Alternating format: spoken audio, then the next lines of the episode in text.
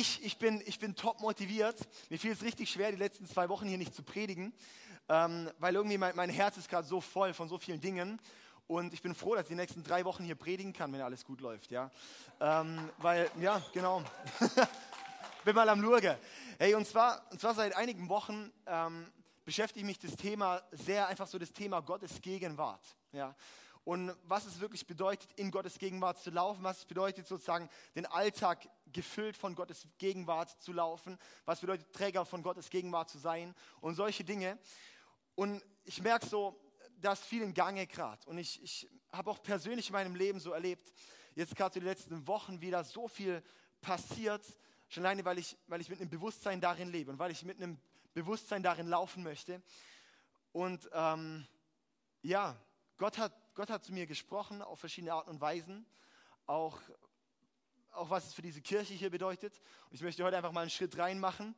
Ein, äh, ein Punkt, der, mich, der mir sehr wichtig wurde, ist, dass ich nicht ähm, sozusagen, wir, wir lassen häufig Dinge aus einer Angst heraus. Ja? Wir, wir machen manche Dinge nicht, weil wir denken, oh, mache ich jetzt vielleicht einen Fehler. Aber wir wollen nicht aus einer, aus einer Furcht herauslaufen, sondern in dem Mut und mit dem Bewusstsein, hey, dass das was passieren kann. Wir wollen was wagen und auch wenn wir danach sagen, ah, vielleicht war es doch nicht so, ja, aber dass wir wirklich dann sagen können, hey, aber come on, das, das, das, das, das war jetzt gut, das war ein gutes Erlebnis. Aber ich glaube, nur wenn wir wirklich was Neues wagen, können wir erleben, dass Gott wirklich auch was Neues bringt. Ja. Und das ist gerade was, äh, wo, Gott, wo Gott zu mir gesprochen hat. Es war ähm, in der Woche, bevor Jake Hamilton da war. Da, das passiert bei mir ganz selten, dass ich, dass ich schlafe und dann bin ich oder so lag im Bett schon und hat wie so, hatte ich so ganz stark den Impuls, dass Gott gesagt hat, David, steh noch mal auf, ich muss es zu dir sprechen. Und ich so, okay, gut, bin ich aufgestanden und dann sofort hat, hat, er, mir, hat er mir einen Vers ähm, gegeben, hat er gesagt, David, liest den Vers in 5. Mose 3, Vers 20. Und zwar ähm, ist, hat mich dort schon viel, viel beschäftigt, so hey, was, was, was ist eigentlich das, der Grund, warum wir Kirche bauen? Ja? Was ist der Grund, warum ich mache, was ich mache? Was ist eigentlich das Christsein? Und auch, wo ich mir überlegt habe, es kann doch nicht sein, dass Christsein nur ein ständiges On-Off ist. So ein, haha, damit ich mal motiviert und dann läuft es irgendwie mal nicht mehr so und dann ist es nur so mega hart, dass ich irgendwie ein bisschen an Gott dranbleibe oder so, ja.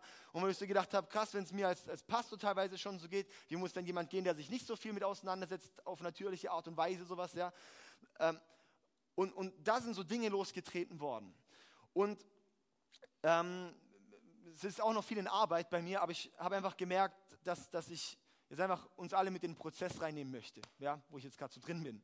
Und ähm, weil es immer eine Auswirkung für die Kirche hat und für, für das halt, was wir hier leben und was, ähm, auf was wir schauen. Und zwar, ähm, ja, habe ich gemerkt, wir machen einige Dinge einfach, weil man es halt macht. So, ja. so, man singt Lieder, aber was mich, mich, mich macht, eine, ein, ein Ding, das mich, also eine Sache, die mich kaum mehr deprimiert als das, ist, dass, dass wenn eine Passivität zum Beispiel ist, wenn es um Gott geht.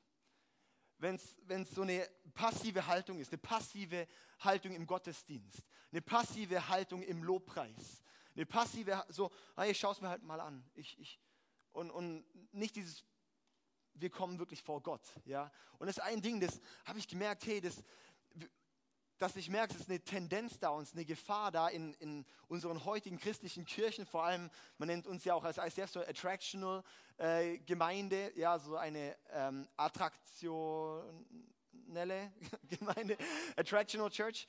Und ähm, das bedeutet einfach sozusagen, ja, dass es sehr leicht ist, dort auch in eine Konsumhaltung zu kommen. Dass sehr leicht ist, dort einfach ich gehe hin, gehe raus, aber mein Leben verändert sich. Ich bin motiviert. Ich finde es gut, was gesagt wurde am Sonntag, ja. Aber praktisch in meinem Leben, was heißt es wirklich? Dass ich da wirklich drin bin und sage, wow, und es soll wirklich um Gott gehen. Und das ist ein Ding, das habt ihr in den letzten Wochen auch schon immer wieder auch einfach so gehört und gemerkt, so, hey, es geht wirklich in dieser Kirche, geht es um Gott. Und das ist, okay, im Alten Testament äh, wird dem Volk Israel immer so das verheißene Land versprochen, oder? Das verheißene Land. Und das verheißene Land im Alten Testament ist so das Land Kanaan. Im Neuen Testament können wir sagen, das verheißene Land ist Gottes Gegenwart. die Verheißung fürs heißende Land, so das war das, wonach sie sich gesehnt haben, das Volk, worauf sie hingearbeitet haben, wo sie gesagt haben, hey, das, das möchte ich, weil dort ist sozusagen, da leben wir in dem Frieden, der Gott für uns bestimmt hat, da leben wir, wo Gott mitten unter uns ist, da leben wir in der Kraft, in der Kraft Gottes. Im Neuen Testament sehen wir das und ab sozusagen, ab da, wo der Heilige Geist kam. Ab Pfingsten ist es sozusagen die, hey, das, die Gegenwart Gottes ist unser verheißenes Land. Und das waren so die Gedanken, die einfach so mir vorgespielt haben. Und dann hat Gott gesagt, lest 5. Mose 3, Vers 20. Ich habe keine Ahnung, was da drin steht. Ja? Dann lese ich den Vers. Und da steht, wenn der Herr auch euren, ich habe es nicht auf Folie, also am besten selber aufschreiben, weil das ist ziemlich gut, der Vers. Wenn der Herr auch euren Landsleuten Sicherheit geschenkt hat, so wie euch, und wenn auch sie das Land, das der Herr euer Gott ihnen jenseits des Jordans geben will, in Besitz genommen haben, dann könnt ihr zu eurem Besitz, den ich euch gegeben habe, zurückkehren. Okay, ich lese nochmal vor, okay, und dann erkläre ich es nochmal. Wenn der Herr auch euren Landsleuten Sicherheit geschenkt hat, so wie euch, und wenn auch sie das Land, das der Herr, euer Gott, ihnen jenseits des Jordans geben will, in Besitz genommen haben, dann könnt ihr zu eurem Besitz, den ich euch gegeben habe, zurückkehren. Ich habe gemerkt, wir machen Dinge einfach, weil wir sie machen. Und nicht mit dem Bewusstsein, warum eigentlich. Und ich habe so gemerkt, hey, Gott möchte, Gott hat uns eigentlich eine Verheißung, Gott hat uns ein verheißenes Land, Gott hat uns die Gegenwart Gottes versprochen. Er hat uns versprochen, dass es nicht nur darum geht, wir machen irgendwas, sondern er hat uns versprochen, ein Leben, das in der Fülle des Heiligen Geistes ist. Das bedeutet, ich laufe in meinem Alltag und Gott ist voll da. Ich muss nicht mich immer wieder so komisch äh, so, so oh, jetzt bin ich voll fern, jetzt bin ich wieder nah, sondern nein, ich laufe ein volles Rohr in Gottes Gegenwart. Ja? Alltag, Arbeit, beim Autofahren, beim Aufstehen, beim ins Bett gehen, immer laufe ich in der Gegenwart Gottes. Das ist ein verheißenes Land, das Gott uns versprochen hat. Ja? Und hier ist eben, hey, das ist wie so das, das Land, das Gott uns versprochen hat. Und hier sagt Gott dann zum, ja, zu äh, Mose und seinen Leuten, hey, nimm, nimm, nimm dein Volk mit auf die Reise. Nimm dein Volk, verlass das, wo ihr gerade so gewohnt seid. Verlasst es und nimm das Neue wirklich in Angriff. Und dann könnt ihr wieder zu eurem Besitz zurückkehren und die Dinge holen, aber dann dort drin laufen und da drin leben. Ja?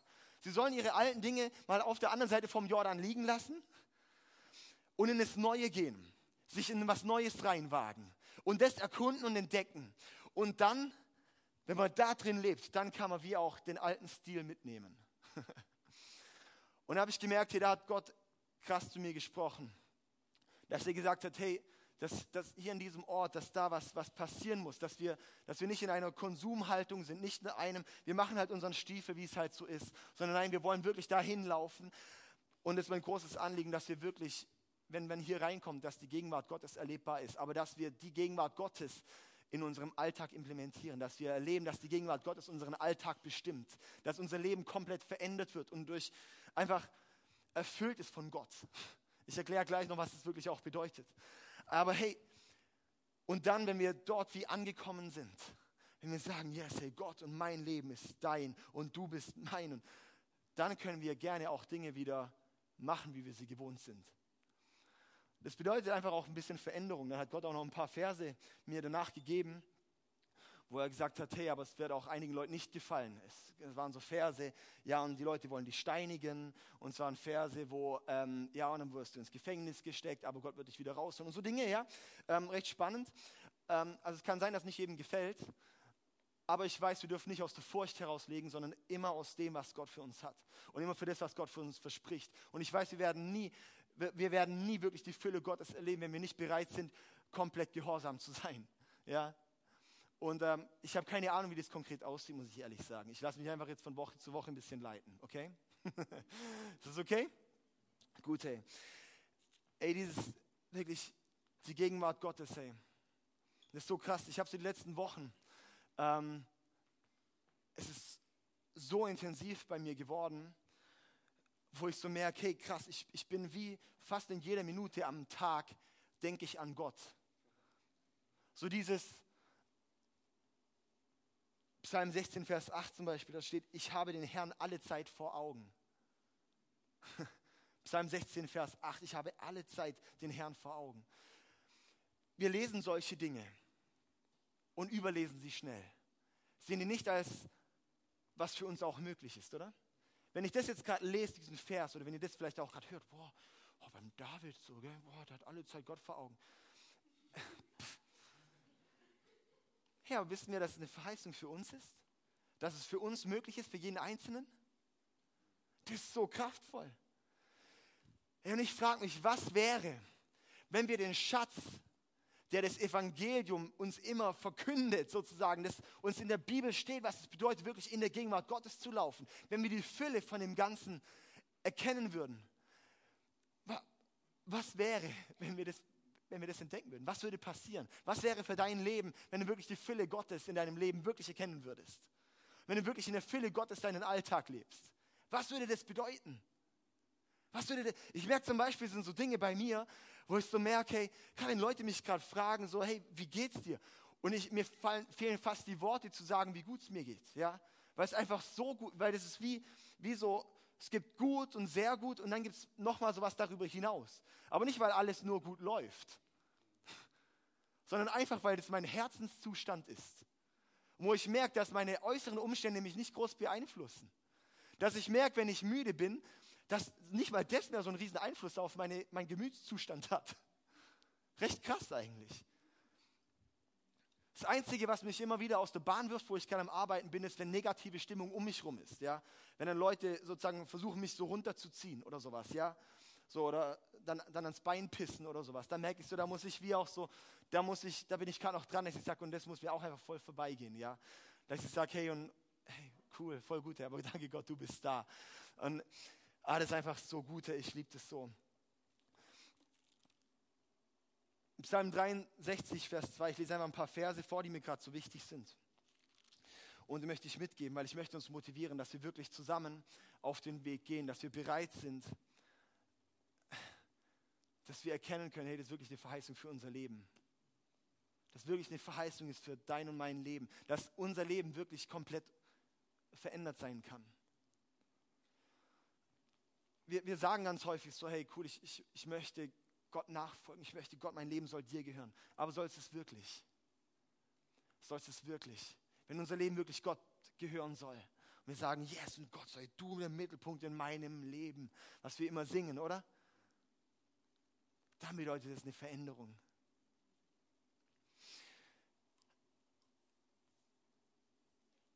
Ziemlich wichtig ist eine Bequemlichkeit und unser Leben zu opfern für Gott, das geht nicht zusammen. Wir müssen Bequemlichkeit ablegen, dass wir wirklich, dass unser Leben wirklich das lebendige Opfer für Gott sein kann. Im Römer 12 liest man das, oder? Dass unser Leben wirklich der gute und ja, dieser gute Gottesdienst sein soll für Gott, oder? Dass unser Leben ein lebendiges Opfer sein soll für Gott. Oh mein, hey, das hört sich vielleicht ein bisschen abgespaced an. Aber ich merke, hey, das muss eine Veränderung kommen. Das Evangelium hat so eine Kraft. Es hat so eine unglaubliche Kraft, das uns bereit liegt, dass Gott sagt, schau mal, das alles gehört dir. Ich habe dir den Heiligen Geist gegeben. Was da passieren kann, was du in deinem Leben, was du für einen Unterschied machen kannst, was für eine Freude, für eine Hoffnung du leben kannst, unabhängig von Lebensumständen. Wie du leben kannst, dass Gott dich wirklich beflügelt. Wie du leben kannst, wie du wirklich einfach mit Gott laufen kannst, wie du merkst, du redest mit Gott, er redet plötzlich zurück.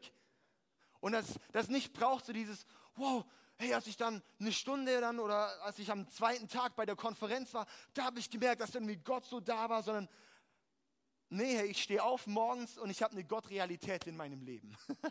yes?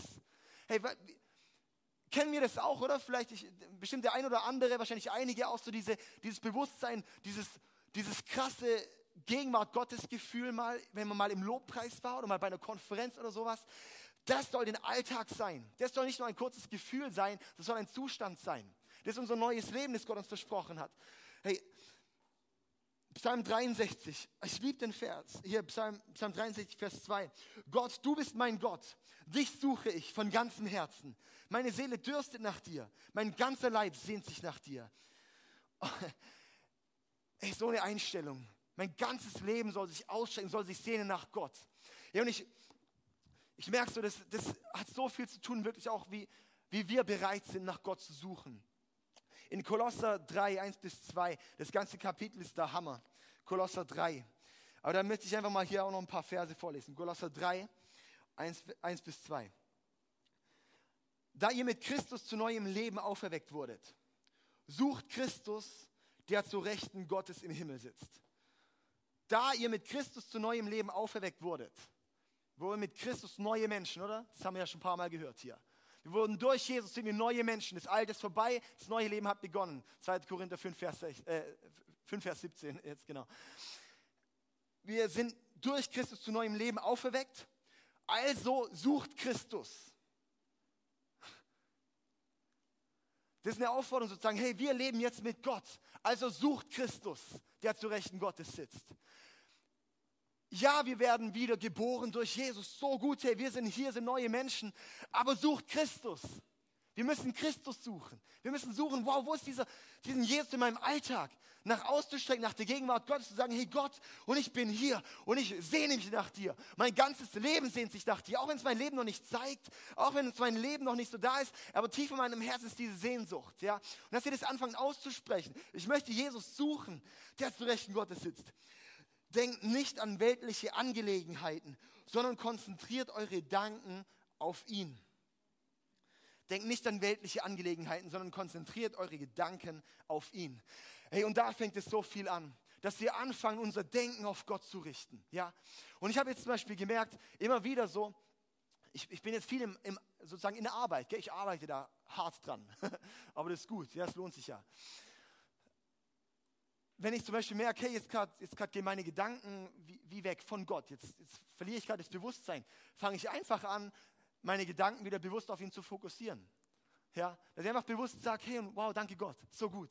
Gestern Abend waren wir auf einer Hochzeit, wir sind heute Nacht um vier heimgekommen aus Basel, gell, waren wir eine Weile unterwegs. Nachts spät, ich habe am Abend noch DJ gemacht und dann haben wir, äh, war ich einfach mega müde im Auto, ja, aber halt trotzdem noch gefahren, die zwei Stunden, ist gut. Und ich habe gemerkt, ich werde müde. Dann habe ich gesagt, hey komm, jetzt Gott, jetzt, jetzt möchte ich einfach wirklich, jetzt halt du mich wach, hey. Ich möchte einfach jetzt eine Freude haben an dir. Und einfach immer wieder so in meinem Herz so gesagt, oh hey, Gott, es ist so gut, hey, danke, danke, dass du da bist. Und ich habe einfach wie so, wie so sein Angesicht gesucht. Es braucht nicht viel Worte, es braucht nur ein starkes Bewusstsein. Gottes Gegenwart zu suchen ist nicht immer viele Worte, sondern viel Herz.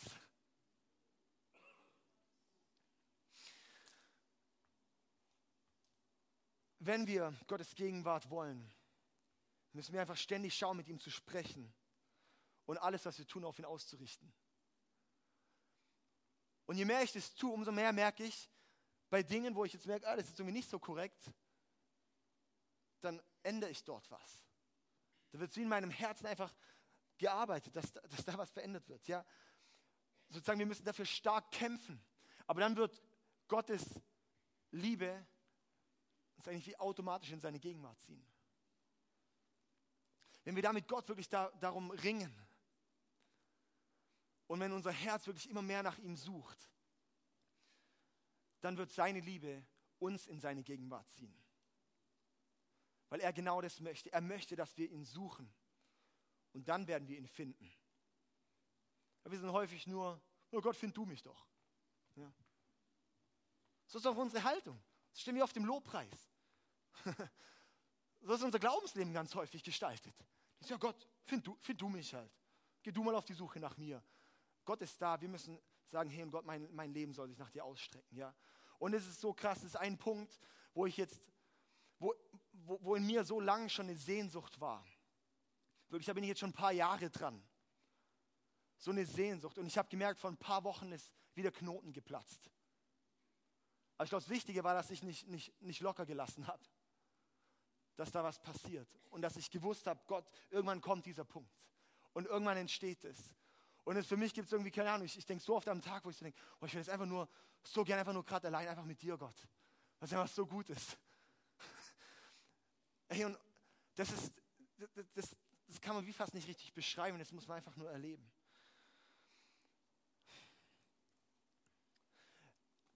eine Stelle, die für mich da sehr markant ist, ist im, im 2. Mose, Vers 33. 2. Mose, Vers 3, äh, Kapitel 33. 2. Mose, Kapitel 33. Und zwar ist dort, wo Mose zu Gott sagt, Gott, ich möchte dich sehen. Gott, zeig dich mir doch.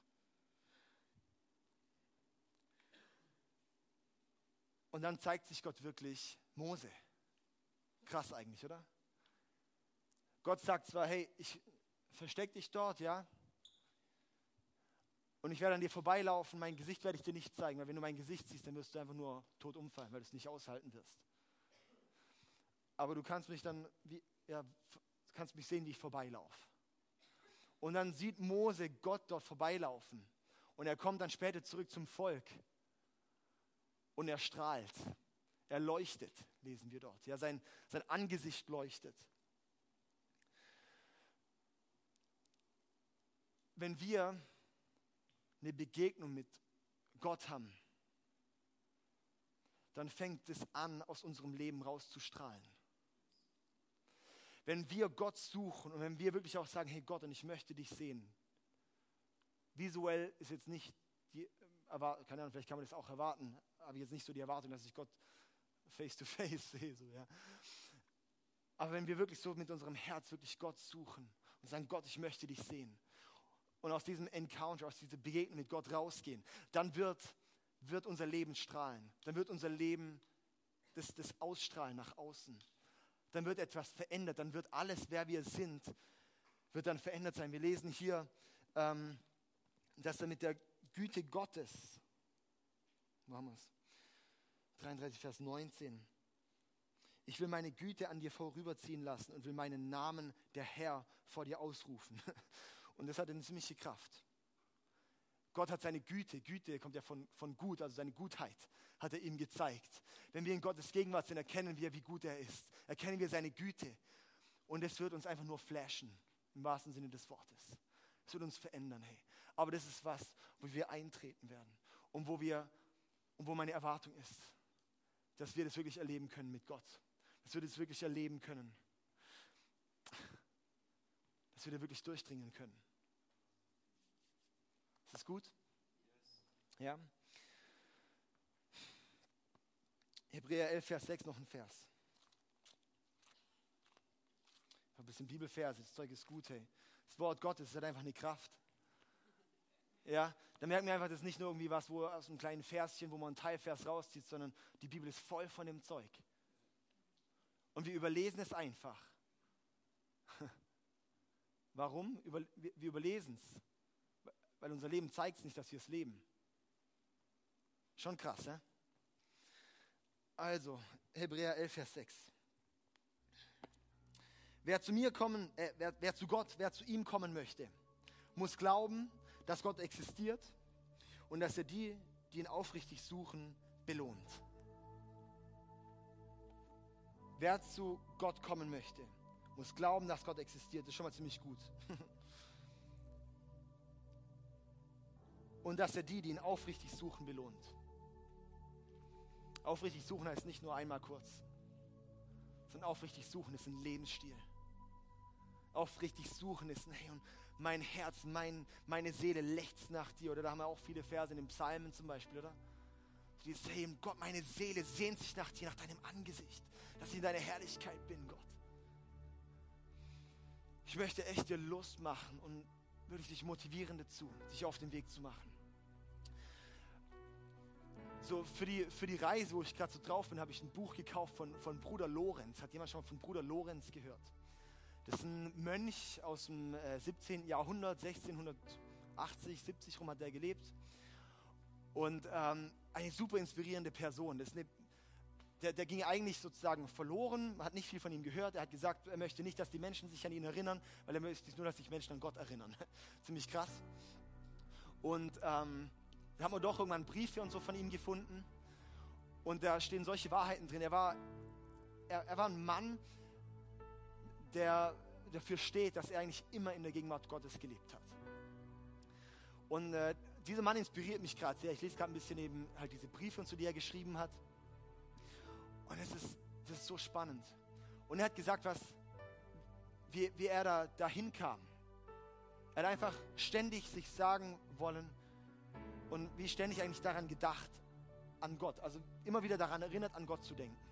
Er gesagt, bei der Arbeit zum Beispiel, also im Kloster haben die auch Dienste. Er hat dann Gartenarbeit und äh, Küchendienst gemacht im Kloster und hat dann gesagt, ja, irgendwie am Anfang war es ihm voll schwer bei der Arbeit dann Gott zu ehren.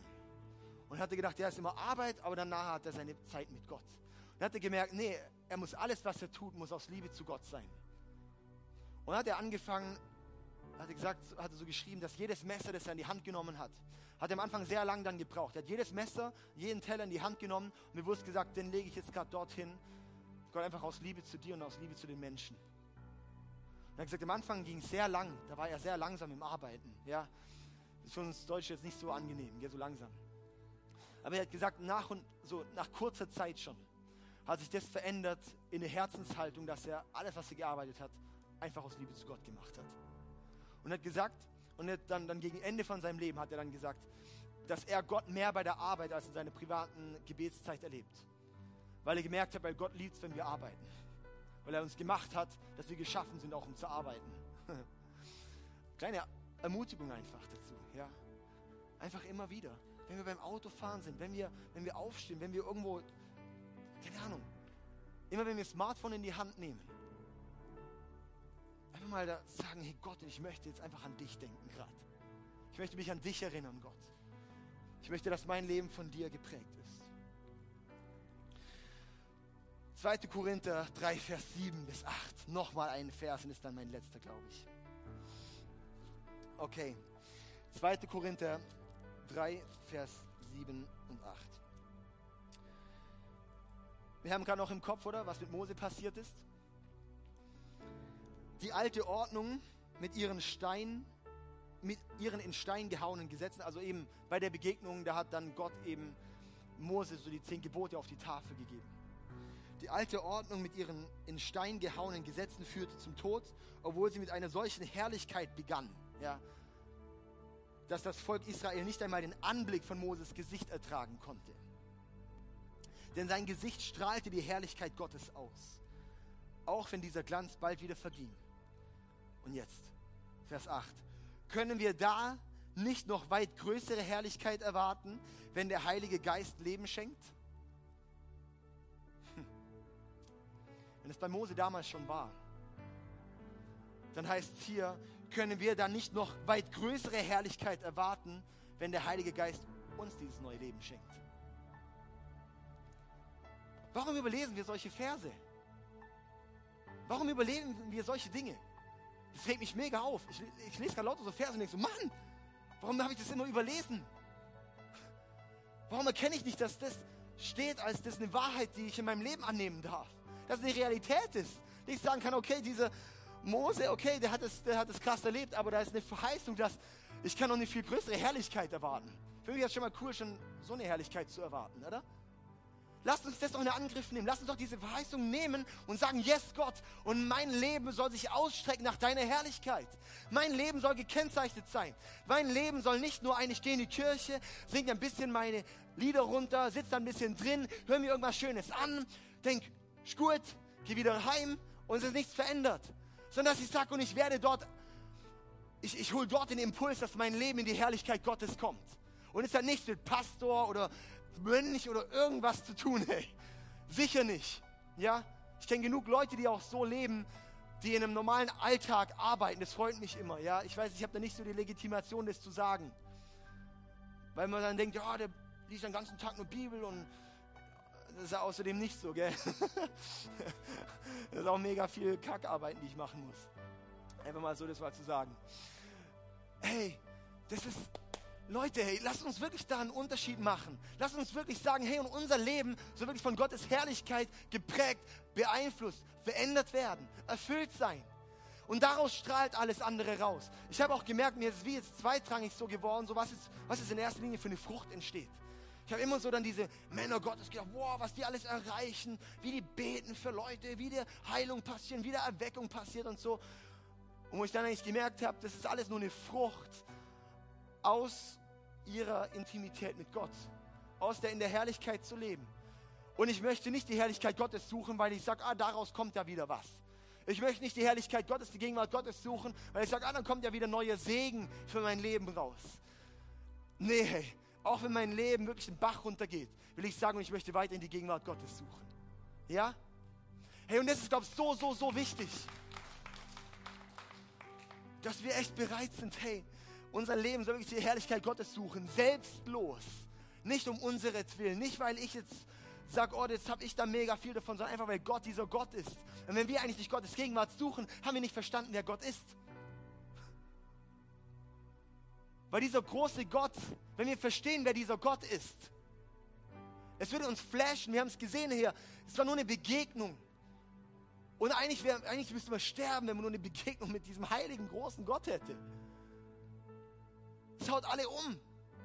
Verstehen wir, mit wem wir das da zu tun haben? Und mit diesem Gott können wir aber wirklich Nähe leben. Weil er uns durch Jesus gerechtfertigt hat, dass wir jetzt mit Gott wirklich diese Beziehung leben können. Dadurch haben wir so ein Privileg. Und wir schieben es auf die Seite und machen daraus Religion. Und machen daraus irgendeine Religiosität, irgendeine Checklist, die ich in meinem Terminkalender abhandle. Das ist so, die Herrlichkeit Gottes, die Gegenwart Gottes ist so real, ey. Wir dürfen es erleben, wir dürfen da eintreten, wir dürfen da sagen, yes Gott, ich gehe auf den Weg. Ey. Lass uns zusammen aufstehen. Und es fängt an mit einem Schritt, dass wir, dass wir wirklich aussprechen, Gott und ich möchte dich suchen. Wir haben es hier in den ganzen Versen gelesen. Ich, weiß, ich weiß, ihr habt die alle mitgeschrieben. Wenn nicht, dann echt mega, mega blöd eigentlich. Weil die Verse, ja, äh, die findet man auch nicht wieder so leicht. Dass wir wirklich aussprechen, hey Gott und ich, oder vielleicht fängt es erstmal im Herzen an, oder dass unser Herz erstmal sagt, ja, mein Leben soll dir gehören. Ich weiß nicht, bei wem das wirklich so ist. Es gibt viele Namenschristen, aber wenige Lebenschristen. Beziehungsweise es gibt viele Christen, aber wenig Nachfolger. Ja. In freikirchlichen Kreisen wird oft so, ja, über die Landeskirchler oder teilweise dann so gesprochen, oder? Ja, die halt sich haben taufen lassen als Kind, aber nichts mehr mit Gott, keine Beziehung leben, ab und zu mal Weihnachten Kirche, äh, und, und, Ostern in die Kirche gehen und stempelt die so voll ab, als, oh, die können sich doch nicht Christen, mega schlimm, ja. Und ich frage, was ist der Unterschied, nur dass man ein bisschen häufiger in die Kirche geht? Der Unterschied ist unsere Gottesbeziehung. Wichtig ist, dass wir Gott kennen. Wenn wir Gott kennen, wächst unsere Liebe und wir wollen ihn mehr erkennen. Okay. Ähm, ich will einfach für uns beten hier. Vater, ich danke dir, dass deine Liebe unendlich groß ist. Ich danke dir, dass du so, dass du einfach so überwältigend bist. Dass deine Gegenwart so groß ist.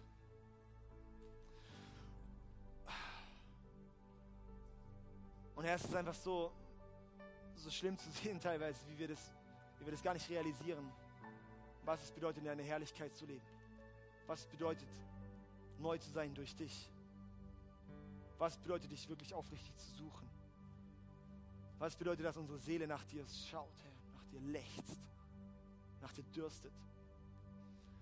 Ich bete jetzt einfach, dass hier wirklich ein, ein, ein Hunger wirklich auch ausgegossen wird heute Abend hier. Und Jesus, ich weiß auch, dass du uns eine Verheißung gegeben hast, dass wir dieses neue Land in, in Besitz nehmen dürfen. Aber was wir machen müssen ist dafür, ist aufbrechen und bereit sein, die Reise zu gehen. Und Herr, ich danke dir einfach, dass du wirklich da was tun möchtest. Ich danke dir, dass, dass du uns wirklich eine Offenbarung schenken möchtest. Arbeitet in unseren Herzen. Der Heilige Geist, komm du jetzt einfach und, und berühre unsere Herzen mach du was in unsere Sehnsucht. Amen. Amen. Nimm du dir mal noch einen Moment Zeit, wo du das einfach vor Gott formulieren kannst. Wo du es auch wie formulieren kannst, einfach still oder auch vor dich hinflüstern oder wie auch immer. So, hey Gott, so und so ist es bei mir. Es braucht nicht große Worte. Gott kennt dein Herz. Aber wichtig ist, dass wir unser Herz ausdrücken vor Gott.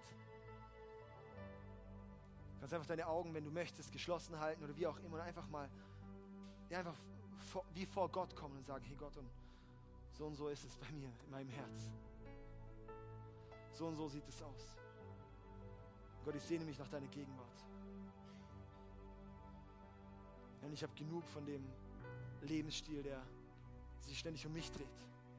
Ich habe genug von dieser Gottesbeziehung, die eigentlich keine Beziehung ist, sondern nur, dass ich immer wieder was bekommen möchte. Ja, ich tue Buße auf, wo wir das immer wieder abgelegt haben, wo wir immer wieder wie diese, diese Intimität mit dir verlassen haben. Jesus, ich bete, dass wir da wirklich näher kommen. Ihr dürft ruhig einfach für euch selber mitbeten. Ich bete einfach gerade einfach auch mit.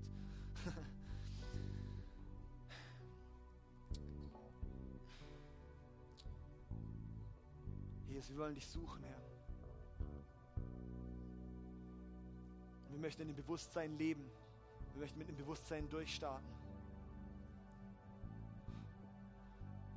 Dass deine Gegenwart da ist. Herr, du bist da. Aber oft sind wir nicht da.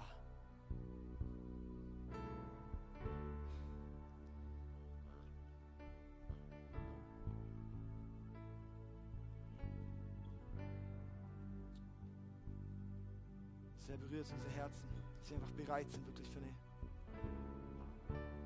für eine Lebensveränderung hier. Ich bete, dass wir heute Abend nicht rausgehen unverändert.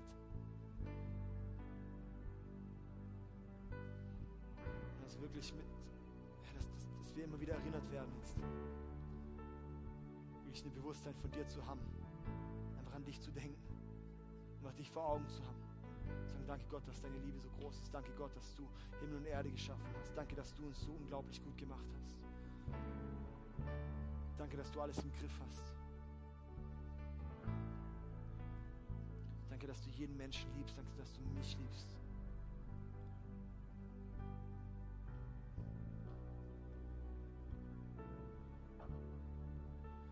Der Heilige Geist, wirklich komm du hier und erfüll du den Raum und erfüll du unsere Herzen verändere du was.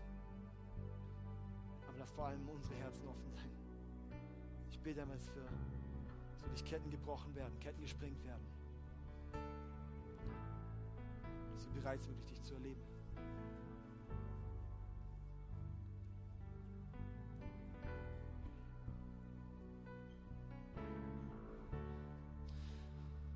Ja, und jetzt manchmal ein Schritt auch ins Ungewisse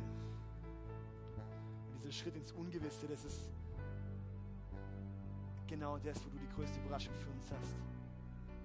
So wie Petrus aus dem Wasser steigen musste auf die Wellen und er dann leben konnte, dass er auf dem Wasser laufen konnte, weil er auf dich geschaut hat. Herr, so bete ich einfach, dass wir jetzt auch unser gewohntes Boot verlassen können und einfach auf dich schauen und auf den Wellen laufen können. Ich danke dir, dass du so gut bist, Herr.